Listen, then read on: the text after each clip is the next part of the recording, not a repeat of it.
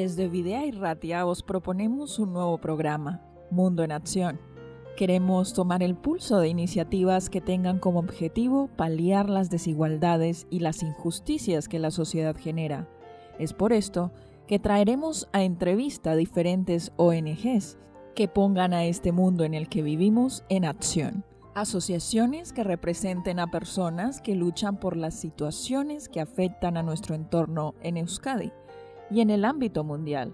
Asociaciones interesadas en hacer la vida un poco más fácil a los más desfavorecidos, de hacer un mundo más justo y más libre. Bienvenidos a Mundo en Acción.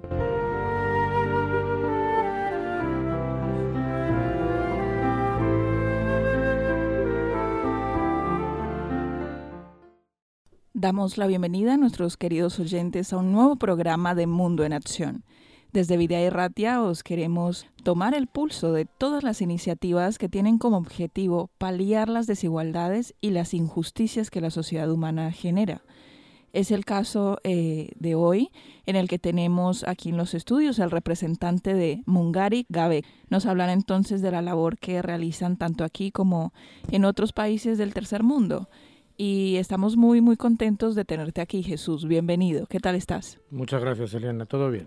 Bueno, y junto a Dan queremos saludarte, darte la bienvenida y también, bueno, iniciar esta entrevista eh, mencionando que, que es una entrevista que queremos tener desde la perspectiva de Radio Cristiana y que lo que nos interesa es destacar las buenas acciones de la comunidad, de las organizaciones particulares, las organizaciones, en este caso sin ánimo de lucro, y que hacen un, esfuerzo doble y triple, creo yo, en todas las, injusticias sociales y las necesidades que como seres humanos tenemos. Así que gracias por estar aquí, Jesús. Eh, para empezar, quiero preguntarte, ¿cuándo y por qué nace Mungarik, Mungarik Gabe? Bueno, Mungarik Gabe, primero un saludo a, a todos y a todos los que nos escuchan. Mugariega B nace hace casi 34 años ya, eh, nace específicamente aquí en el, en el seno de, la sociedad vasca. Y por decirlo de alguna forma, allá por la década de los 80 del siglo pasado, es una confluencia entre personas que, que, habitualmente trabajan en la sociedad vasca en lo que se denomina el movimiento de solidaridad internacional, con, con los países del sur, como los denominamos hoy en día, y también personas que de alguna forma en esa década eh, regresan de diferentes eh, procesos que se habían estado dando, sobre todo en América Latina, específicamente en, en América Central. ¿no?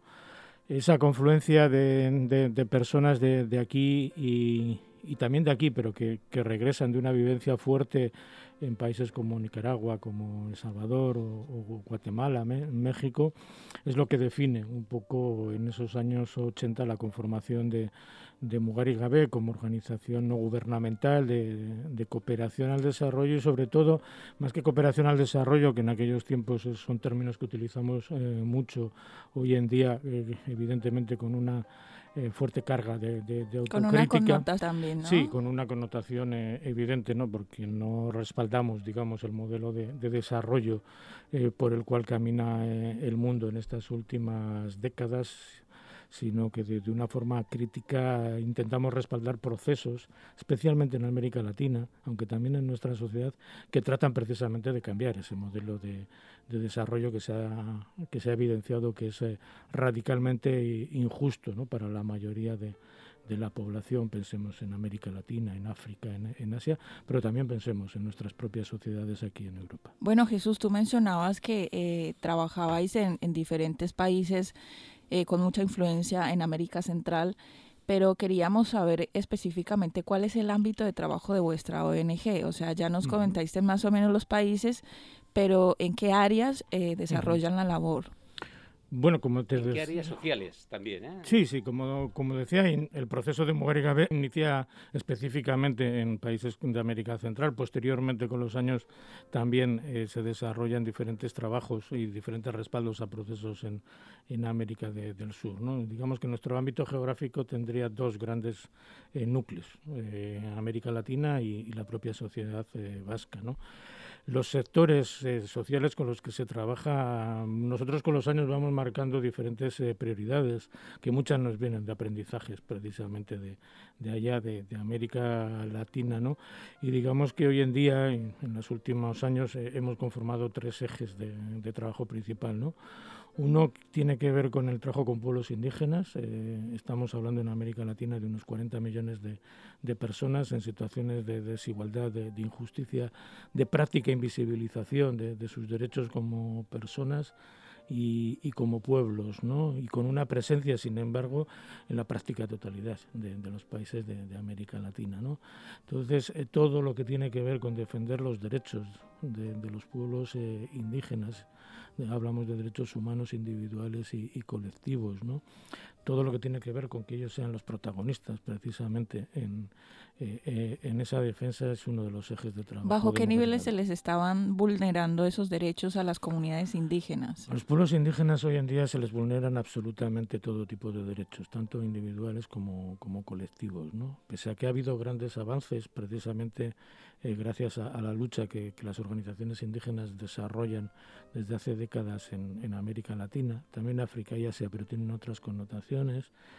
Eh, ha habido grandes avances en el reconocimiento de sus derechos, en las nuevas constituciones políticas, diferentes desarrollos legislativos eh, en distintos países han ido reconociendo eh, los derechos que como pueblos les, acogen. También hay, hay una importante línea de, trabajo de instrumentos internacionales de derechos humanos que se han avanzado en estos años en, en instancias como Naciones Unidas o como la Organización de Estados Americanos.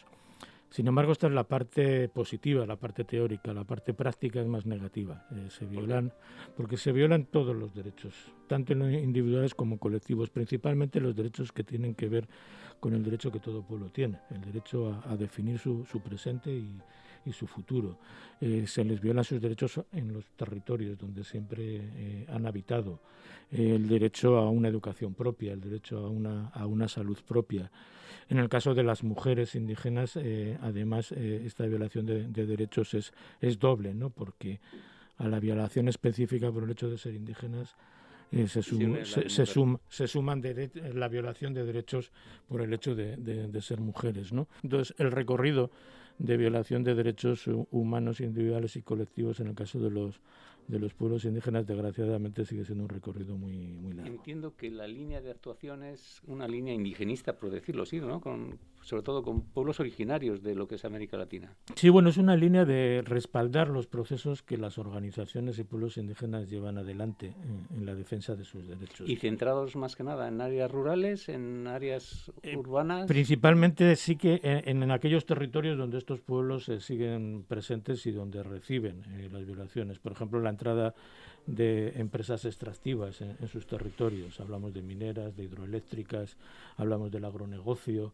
incluso hablamos en determinados espacios de, turismo masivo, ¿no?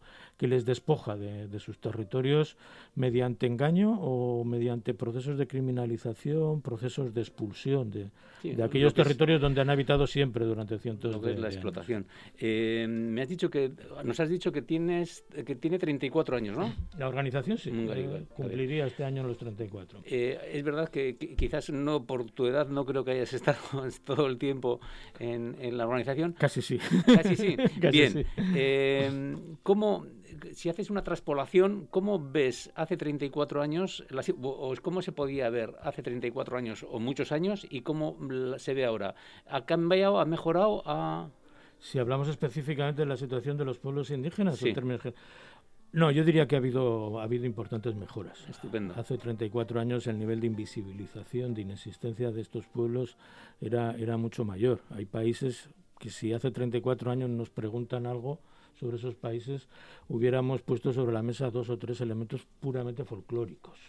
Simplemente, o sea, eh, desconocíamos en gran medida la, existencia de, pueblos en, Chile, en, Argentina, en, Bolivia, en, México y demás. Conocíamos en Bolivia, porque en Bolivia es una mayoría de la población, conocíamos en Guatemala, porque además es mayoría eh, de población indígena, y además en ambos países eh, el sector turístico pues ha puesto mucho sobre la mesa esa imagen folclórica ¿no? de, países con, alta población indígena. Ahora están tomando incluso el poder político. Sí, por eso decía que ha habido grandes cambios. Desde los años 80 se han aprobado eh, nuevas constituciones políticas. La constitución del 1991 en Colombia está considerada como una de las más avanzadas en el reconocimiento de derechos de los pueblos indígenas, aunque luego Colombia viola sus derechos eh, de forma sistemática. En años más recientes se dieron las constituciones políticas, las nuevas constituciones políticas en Ecuador, en, eh, Bolivia. En estos momentos se está discutiendo un proceso constituyente en, Chile. En unos meses es posible que se abra también un proceso constituyente en, eh, en Perú. En todos estos procesos, eh, la presencia de los pueblos y organizaciones indígenas ha sido determinante para conseguir grandes avances en cuanto al reconocimiento. Ahora bien, insisto, esa es la parte teórica y la parte positiva. Hay un, hay, está el otro lado de la, de la moneda, el más práctico, eh, que es altamente negativo, porque hoy en día se siguen violando sus derechos, pese a los reconocimientos legislativos, tanto en las leyes nacionales como en instrumentos internacionales de derechos humanos.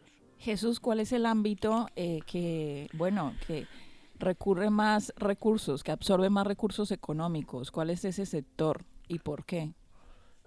En nuestro trabajo mm, me resultaría difícil poder decir cuál es el ámbito. Hombre, desde luego para nosotros, eh, eh, digamos que el ámbito que recoge más recursos económicos es todos los recursos que van hacia América Latina, eh, que es del orden del 95% de los 90 de, los recursos que, maneja la organización, mediante proyectos que se van presentando anualmente a las diferentes instituciones, principalmente vascas, aunque también a a, Madrid, en la Agencia Española de, Cooperación y en algunos momentos también eh, en la Unión Europea, se van presentando los proyectos y los fondos de, esos proyectos eh, van casi en su entera, casi en su entera totalidad a, los diferentes procesos que se estén apoyando en, América Latina.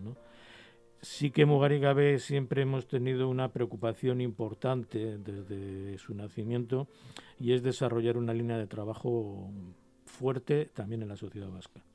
Sabemos que, una, cosa es eh, respaldar los procesos en América Latina, pero muchas de las causas profundas de las situaciones de desigualdad, de injusticia social, de violación de derechos humanos que se viven en los países del sur, las causas están en, nuestro modelo, están eh, en, en, aquellas eh, políticas que los países del norte, estemos hablando de Estados Unidos, Canadá o estemos hablando de la Unión Europea, pero también estemos hablando de nuestras propias instituciones eh, vascas, aquí radican muchas de, las causas. Pero entiendo por lo que estás diciendo que también hay un ámbito de trabajo, no solamente de sensibilización, sino que de trabajo a nivel social aquí. Sí, hay un, eh, hay un importante ámbito que Mugari Gabe siempre se ha preocupado mucho de, que esté muy, muy presente en nuestras programaciones eh, anuales, ¿no? desarrollando eh, diferentes campañas pluri, plurianuales, trabajando con diferentes sectores de la sociedad vasca, con el ámbito educativo o con colectivos más específicos de población eh, organizaciones que trabajan en el, campo de las migraciones, de los refugiados, de los, derechos, de los derechos humanos. Con ellas se trabaja, se trabaja mucho porque es que además tenemos, hay que hacer un trabajo de, de concienciación social. O sea, nuestra sociedad no puede vivir al margen de, determinadas violaciones de los derechos humanos que se dan ahí a la vuelta de la esquina, ¿no? Entonces... O sea que con las personas que vienen, que están aquí, también hacéis un trabajo de, ayuda, de, cooperación y también al mismo tiempo de sensibilización en la sociedad. Eso es, en sensibilización y concienciación en nuestra sociedad, lo que hoy en día se denomina en el ámbito de la cooperación eh, se denomina como educación para la transformación social, eh, que es un paso más allá de lo que es eh, la, simple sensibilización sobre los problemas del sur, sino es, ver los problemas del sur también desde las causas que residen en los países del norte, ¿no? o sea, ver el desarrollo de los países del norte como causantes por decirlo de alguna forma, del empobrecimiento y de las desigualdades en los países del sur. ¿no? Ahí radican una serie de responsabilidades que en nuestra sociedad eh, tenemos que ser conscientes. ¿no?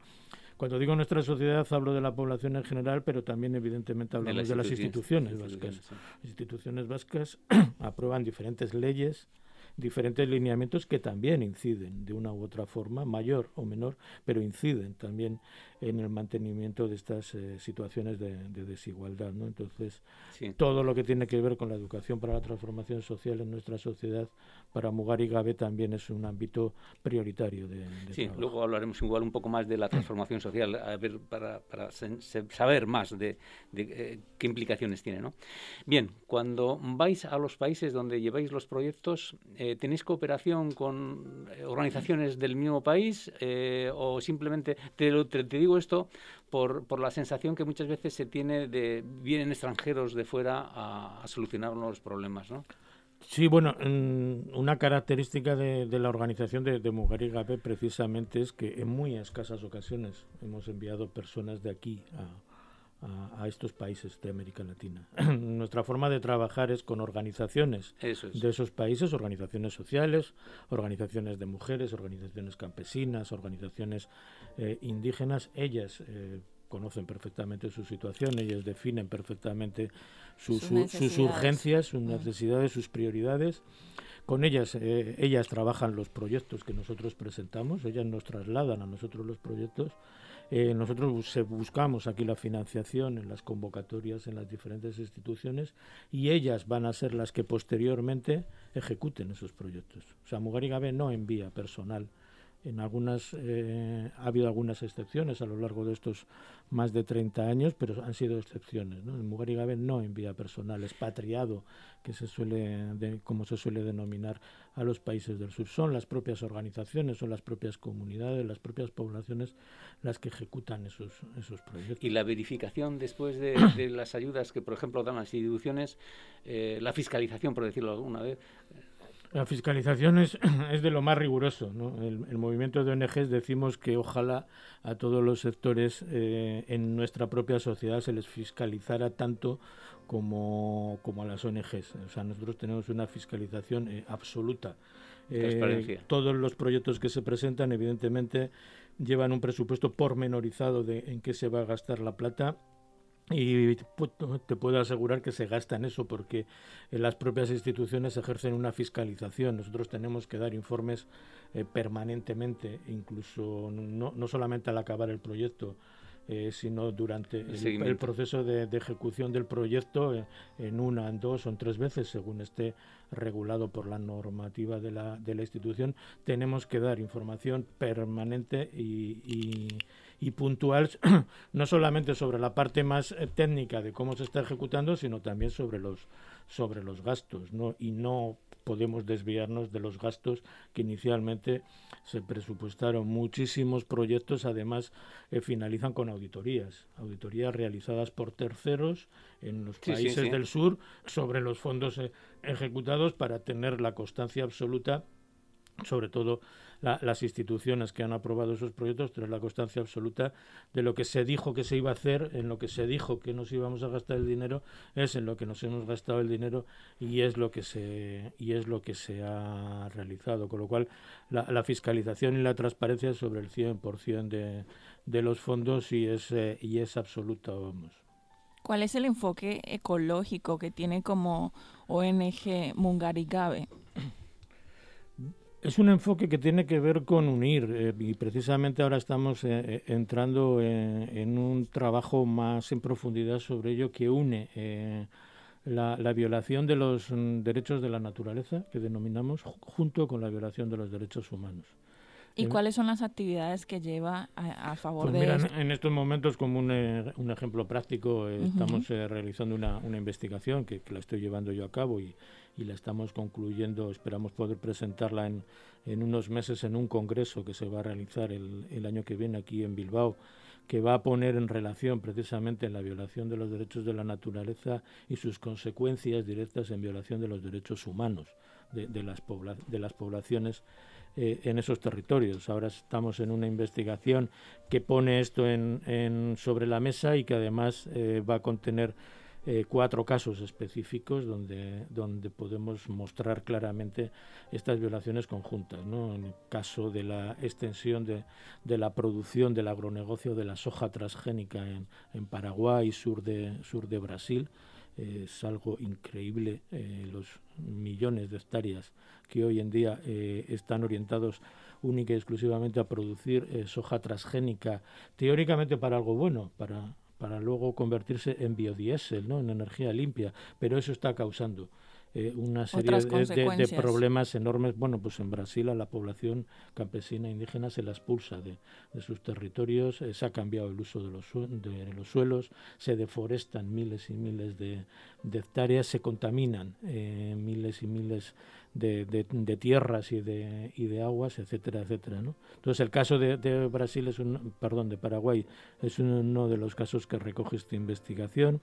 Hay un segundo caso que tiene que ver con una de las minas de carbón a cielo abierto eh, más grandes del mundo, en, concretamente la mina del Cerrejón en, la Guajira colombiana, eh, con consecuencias de todo tipo para la población y destrucción eh, ambiental. Un tercer caso es en Guatemala y en, Guatemala lo que hemos tomado es la construcción de represas hidroeléctricas sobre una serie de ríos lo que supone la privatización de las aguas, también aparentemente para un, objetivo loable como es producir energía eh, hidroeléctrica, pero sin tener en cuenta los derechos de la población que, que vive en esos territorios a los cuales eh, se les elimina su, posibilidad y su derecho de acceso al agua. ¿no? Y el cuarto caso es Honduras, donde no cogemos casos específicos, sino que el caso es el propio país, porque la verdad es que nos resultaría muy difícil coger un caso específico. En Honduras hay casos que tienen que ver con hidroeléctricas, con agronegocios, con, mineras, con turismo masivo y todas implican violación de derechos humanos, desplazamientos, expulsión, empobrecimiento de, de la población. Explica esto eh, explotación natural y otro tipo de consecuencias más Las caravanas masivas de migrantes que hemos visto hace unos meses que salían mayoritariamente de, Honduras tienen evidentemente una relación con, con estas violaciones y, expulsiones, empobrecimientos, eh, eliminación de los medios de vida de la población, y entonces la población eh, sale masivamente a intentar llegar a, en este caso, a lejano. Se consigue, de una forma práctica, se consigue la verdad es que tú lo planteas y es verdad, ¿eh? como lo estás planteando, casi casi como una batalla perdida, ¿no? En el sentido de que esas multinacionales o esos, esas situaciones tienen tanto poder que, que a veces parece que los derechos de los pueblos parece como que no, no pueden hacer nada contra esas situaciones. No, no, yo diría que, que tratamos de, evidenciar la, la dureza de estas situaciones Tratamos de mostrar todas las caras, por ejemplo, cuando nos hablan de energías limpias hay que ver hasta qué punto esas energías limpias, igual son limpias para nosotros, pero podemos decir que son sucias para, para la, población eh, eh, en origen, entonces eso hay que ponerlo sobre la mesa. ¿no? Tratamos de mostrar el enorme poder, no solamente económico, sino también político de las empresas transnacionales, que hoy incluso llegan a, poner y a quitar gobiernos o, a marcar desarrollos legislativos que evidentemente eh, sean beneficiosos para sus intereses eh, económicos, ¿no? Pero también ponemos, evidenciamos en estos cuatro casos que, yo os comentaba, pero en toda una línea de trabajo, evidenciamos que hay eh, grandes resistencias por parte de, la población, que hay poblaciones que, están muy organizadas. En cualquiera de estos países, en cualquiera de estos casos que, que, yo he mencionado, las comunidades, sean campesinas, sean indígenas, las organizaciones de mujeres, están muy organizadas para defender sus derechos, para combatir a, estas eh, transnacionales, ¿no? Y se logran eh, avances eh, importantes. Eh, se, logran incluso pronunciamientos de, organismos como la Comisión Interamericana de, Derechos Humanos, que en sucesivas ocasiones ha condenado al Estado X, puede ser el Estado colombiano, puede ser el Estado hondureño, por no dar cobertura a los derechos de, de su población ante una agresión de, estas características. y además es un poco paradójico, ¿no? Que como tú has comentado, con proyectos loables, en teoría, entre comillas, se menoscaben los derechos de los pueblos. ¿eh? Sí, efectivamente. Por eso nosotros es, es una línea complicada para, para, para trabajar en esa línea. ¿eh? Sí, pero por eso creemos que desde la cooperación y la solidaridad internacional tenemos la obligación también de, de no solamente, digamos que, por decirlo de alguna forma que se entienda, parchear sino en fortalecer a, las organizaciones en, los diferentes países que plantean resistencias a, estos ataques extractivistas o a estas violaciones de, sus derechos, pero que además, y una cosa importante que hay que subrayar, que plantean alternativas. O sea, estas, estas poblaciones, estas comunidades, estas organizaciones no solamente resisten a la violación de derechos humanos, no solamente resisten ante eh, sociedades o, sistemas políticos y económicos injustos, sino que tienen propuestas para conseguir sociedades más, más democráticas o verdaderamente democráticas, sociedades más, más justas, sociedades más, más, más igualitarias, en mayor eh, equidad. ¿no? Las organizaciones de mujeres tienen infinidad de, de, propuestas sobre cómo construir sociedades no machistas, por, por ejemplo. O sea, no solamente es oponerse a la sociedad machista, sino cómo construimos una sociedad que no sea machista.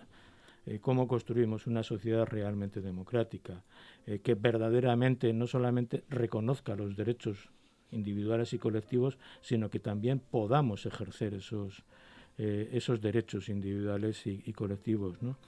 hay afortunadamente infinidad de, propuestas en América Latina.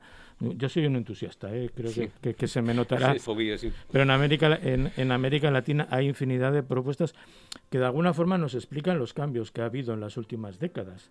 Sin entrar a si los gobiernos posteriores han sido buenos, han sido positivos, pero sí que muestran eh, la, viveza, la, la, realidad de, propuestas que... La vitalidad.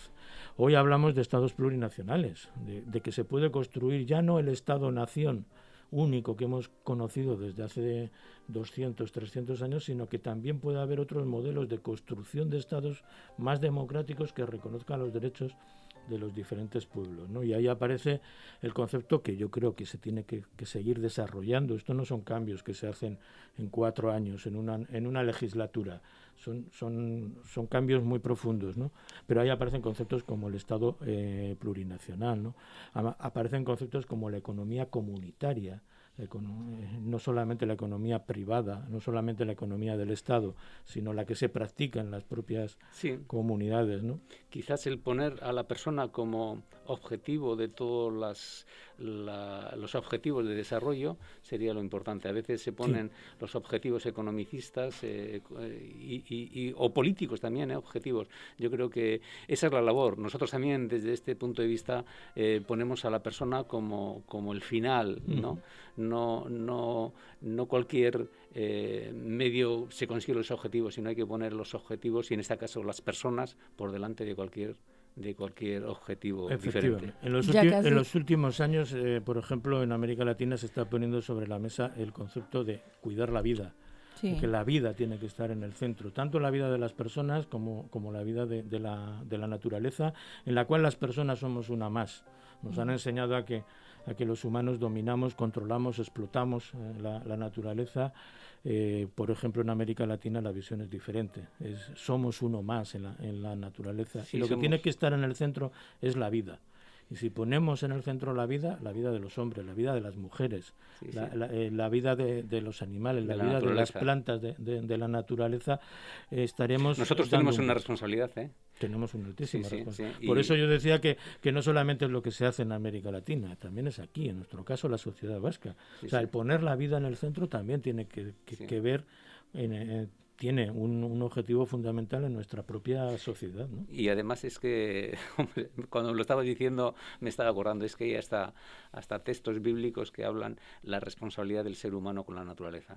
Sí, es que no estamos descubriendo nada nuevo. Simplemente lo que estamos haciendo es eh, evidenciar eh, planteamientos pueden ser religiosos, pueden ser políticos, que, que han estado ahí, que, que, se han desarrollado, pero que el actual sistema trata de, de, ocultarlos. Bien, hay unas preguntas ya antes de finalizar que estarían relacionadas. ¿Tenéis alguna, alguna vinculación partido político, país político como ideológicamente o vais por separado y simplemente tenéis unas propuestas Mm, vuestras que pueden ser coincidentes con alguna propuesta política. ¿Cuál, cuál es vuestra situación en los países? ¿Cómo, cómo enfrentáis la situación con los países? Nosotros eh, no tenemos ninguna relación ni, ni política partidaria ni, ni religiosa. nos declaramos como, como organización apartidista y, y, laica. ¿no? En su interior, las personas que trabajamos evidentemente pueden creer o no creer, pueden, pueden estar incluso dentro de partidos políticos o, o no, pero la organización no tiene ninguna relación eh, partidista. Ahora bien, la organización sí que tiene una definición política, ¿no? Y es eh, luchar o poner el granito de arena por, esas sociedades eh, donde no haya esa desigualdad y esa y esa injusticia social, ¿no? Y en eso sí que nos declaramos abiertamente en críticos con el modelo de, desarrollo, con el modelo neoliberal, por decirlo de, de alguna forma, tanto en sus vertientes políticas como sobre todo en sus vertientes eh, económicas, eh, que ese modelo neoliberal, ese modelo de desarrollo implantado durante las últimas décadas en, en todo el mundo, incluida eh, nuestra sociedad, vemos que, lo que está trayendo son continuas injusticias sociales y desigualdades. Eso es lo que antes has comentado, la transformación social. Está en un ámbito civil, en un ámbito económico, por lo que entiendo, lleva es un amplio esa transformación social que proponéis. Para nosotros es, es, es muy amplia y nosotros somos un, creo que lo he dicho en varias ocasiones, eh, somos un granito de arena más. O sea, nosotros buscamos una transformación social, no solamente en lo social, sino también en lo político en lo económico y en lo cultural. ¿no? Eh, una de nuestras eh, patas importantes es todo lo que tiene que ver con el empoderamiento de, mujeres, con, con, acabar con, con sociedades eh, machistas y patriarcales, ¿no? con acabar con las violencias contra las mujeres. ¿no? Pero eso no es solamente un elemento de acabar con la violencia contra las mujeres, sino que supone también una transformación profunda del, modelo eh, en el cual las mujeres están subordinadas a, los hombres ¿no? en una sociedad patriarcal. ¿no? Cuando hablamos de transformación social hablamos de, estas cuestiones, ¿no? no solamente de paliar eh, lo que se ve en la superficie, sino también escarbar, ir a las causas y cambiar desde las causas. Si no transformamos las causas, el ejemplo que yo, que yo ponía antes con las energías eh, limpias, ¿no? Ah, qué bonito. Pues si estamos ¿Quién está en contra? Si estamos haciendo biodiesel, si estamos eh, consiguiendo energía hidroeléctrica limpia, pues qué bien, ¿no? ¿Quién, quién lo va a cuestionar, no? No, hay que ir, eh, hay que ver eh, qué es lo que eso eh, supone, hasta qué punto estamos hablando de energías limpias, ¿no? con, la cuestión de la, de, la violencia contra las mujeres eh, eh, en las sociedades patriarcales en las que vivimos ocurre lo mismo, en las sociedades colonizadas, donde todavía existe unos claros tics colonialistas en la relación entre, entre países grandes y, países que se consideran secundarios o, o menores, ¿no? En América Latina hoy se habla de sociedades despatriarcalizadas y descolonizadas, ¿no? Y alguien dirá, pero si ya la independencia de América Latina se dio hace 200 años. Sí, pero los tics coloniales eh, siguen ahí. Pasa que es muy difícil el, eso es, descolonizar, ¿no? Porque en el momento de que tú llevas, estaba pensando simplemente, ¿no? Una inversión industrial, ¿no? Una inversión industrial, eso genera un poder... Eh, político que es difícil controlar. Me, a mí me gustan las organizaciones que por lo ponen, por lo, por lo menos eh, cercan ese, ese, ese poder que tienen eh, ciertas organizaciones y ciertas multinacionales porque es difícil controlarlo. Es dificilísimo. O sea, es un sistema que, que no se ha construido en los últimos 10 eh, años. Eh, en los últimos dos gobiernos. Eh, no, es un, es un, sistema que estamos hablando del sistema capitalista, en, en, el fondo, que no solamente está muy construido, sino que está muy asentado. ¿no? Tiene muchos fallos, tiene muchas debilidades, no es tan poderoso como, como parece. ¿no? Eh, en estos días acaba de, proclamar, de acceder a la presidencia de, de, Perú un maestro rural, un campesino, ¿no? Pedro Castillo. Eh, ¿Quién hubiera dicho eh, hace tan solo un año que en Perú hoy el presidente iba a ser un, maestro rural? Que lo primero que ha hecho ha sido eh, rechazar la posibilidad de vivir en el Palacio Presidencial y rechazar el sueldo de presidente y él ha dicho que va a seguir viviendo con, con, su sueldo de, maestro rural. Es un campesino de, del Perú profundo, del Perú andino, que estaba a años luz del Perú de, Lima, de, la capital. ¿no? Desde aquí hacemos pues seguimiento. ha cambiado. hacemos seguimiento también muchas veces de, esos personajes porque yo creo que son, son interesantes. Eh, hay, que, hay que sacar a la luz esas, esos planteamientos positivos y también sacar a la luz los planteamientos negativos. fíjate sobre todo lo que supone en este caso eh, la elección de un maestro rural a la presidencia de un país como Perú. Eh, a veces focalizamos en esta persona. A mí lo que me parece importante es eh, cómo la mayoría de la población de Perú ha reaccionado eh, de alguna forma cansada del sistema que se le ha impuesto durante los últimos 30 años, desde los años 90 del siglo pasado con Alberto Fujimori, que hoy sigue en la cárcel, y cómo ha reaccionado para, para... Sí, pero la población de Perú ha reaccionado y cuando nadie lo esperaba ha puesto en la presidencia a un, a un maestro rural. Eso denota un cansancio, denota un agotamiento del sistema y denota una capacidad de, de propuestas nuevas. Veremos hacia dónde caminan. Sí, porque eh, me estaba viniendo también a la mente eh, Nayib Bukele, ¿no? que en El Salvador eh, abrió muchas esperanzas y, y al final eh, las esperanzas igual se, se diluyen un poco. Pero sí, sí, desde aquí tenemos que hacer resaltar las organizaciones que se empeñan en servicio, las personas que se empeñan en servicio, y es un buen indicador, ¿eh? eso de que deje y que siga con el sueldo de, de maestro y que sea así. Sí, sí, le seguiremos. Bueno, Jesús, estamos llegando al final de esta entrevista, pero me gustaría saber y que a los oyentes les quedara, eh, bueno, muy claro, eh, Mungari Gabe, ¿cuáles son los objetivos que tiene vuestra ONG hasta el final del año? En este año, pues eh, estamos desarrollando varias líneas. Aquí en la propia sociedad vasca estamos en una campaña que ya lleva tres años eh, largos, que tiene que ver con la construcción de la memoria de las mujeres, mujeres violentadas, mujeres que han sufrido la violencia machista lo resumo mucho porque es una campaña, digo, de varios años y que desgraciadamente va a seguir eh, varios años, ¿no? Construyendo esa, esa memoria de, de, las mujeres maltratadas, evidentemente en un marco de denuncia de, las violencias eh, machistas, ¿no? Por otra parte, lo comentaba, estamos en, eh, en la investigación que yo citaba, es parte de un proceso mucho más amplio que se está desarrollando en el ámbito formativo, con las tres universidades, con la Universidad de Deusto, con la UPV-EHU, la Universidad Pública, y con Mondragón Universitatea. Es un proceso de, formación durante dos años con, alumnado de estas universidades, eh, digamos que teniendo como eje eh, el mismo que, las, que la investigación, ¿no? en poner en eh, evidencia la relación entre el, la relación entre la violación de los derechos de la naturaleza y, la violación de los derechos ¿eh? humanos. Es interesante eso. En eso estamos. Eh, intentaremos, ya veremos si la pandemia nos lo permite, hacer un, un congreso también eh, el, el, año que viene, del cual tiene que salir resultados que nos permita abrir una campaña de comunicación y una campaña de incidencia política en las instituciones sobre esta, esta denuncia de, de, esta relación perversa ¿no?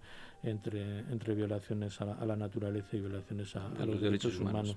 Y luego, por supuesto, toda la línea de trabajo en América en América Latina, que eso tiene continuidad en países como Colombia, como, como Bolivia, Guatemala, El Salvador, eh, Nicaragua, que son los países principalmente los que, en los que trabajamos, pero también con relación con otros muchos países como Chile, como el propio Perú, donde no tenemos proyectos, pero sí que mantenemos eh, muchas relaciones con organizaciones en Chile, en Argentina, en, Perú, en Paraguay o, en Ecuador. ¿no? Eso es un poco las líneas de, trabajo para este año y el, y el próximo. Y el, que viene. Siempre que la pandemia nos permita seguir trabajando. ¿Dónde está vuestra sede social? ¿Cómo pueden las personas que están escuchando esta entrevista y estén interesadas en estos temas que hemos estado hablando eh, poder colaborar ya sea económicamente o con su tiempo? Pues la organización tiene tres sedes, eh, una la central que está aquí en, en, en Bilbao, eh, en el grupo Vicente Garamendi, número 5 Lonja, eh, digamos que entre eh, por encima de Solocoeche para la gente de, Bilbao hacia, hacia Santuchu, hay otra sede en, en Donostia y otra y una tercera en, en Gasteiz. Y bueno, luego está hoy en día la, la, web, ¿Vuestra de, página web de todo junto punto org, además de, la, de las redes sociales para, para comunicar con, con nosotros y con nosotras sin, sin ningún problema. Bueno, perfecto. Jesús, hemos llegado al final de la entrevista. No sé si tenías algún comentario más, pero si no es así, no, por, mi parte, por mi parte no. Bien, bien, entonces nos despedimos, animamos a nuestros oyentes que puedan seguir entonces sintonizando otro programa de Mundo en Acción en el que vemos estas problemáticas sociales, pero más que todo queremos destacar esos personajes que, que, destacan en este caso por, por hacer un poco más de lo que les corresponde, ¿no? Y trabajar en pro de los que necesitan más, de los que necesitan más cuidado y atención terminamos este programa, este capítulo, pero como dije antes, animar a nuestros oyentes a sintonizar un nuevo mundo en acción. Hasta la próxima. Hasta la próxima. Muchísimas gracias.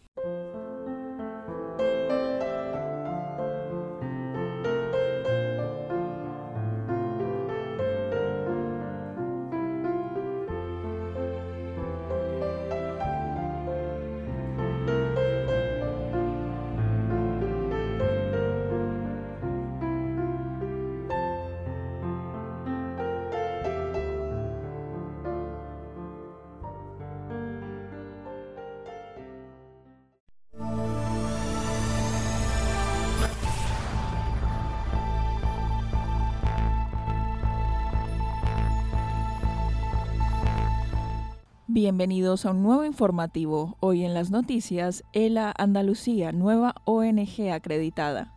Luchar contra la ELA y pujar por el confort y la calidad de vida de las personas con esclerosis lateral amiotrófica, ELA, y enfermedad de la motoneurona, EMN, así como la de sus cuidadores y familiares, es la misión de ELA Andalucía, la última organización que ha obtenido el sello ONG acreditada para la concesión del distintivo se ha analizado el cumplimiento de los nueve principios de transparencia y buenas prácticas.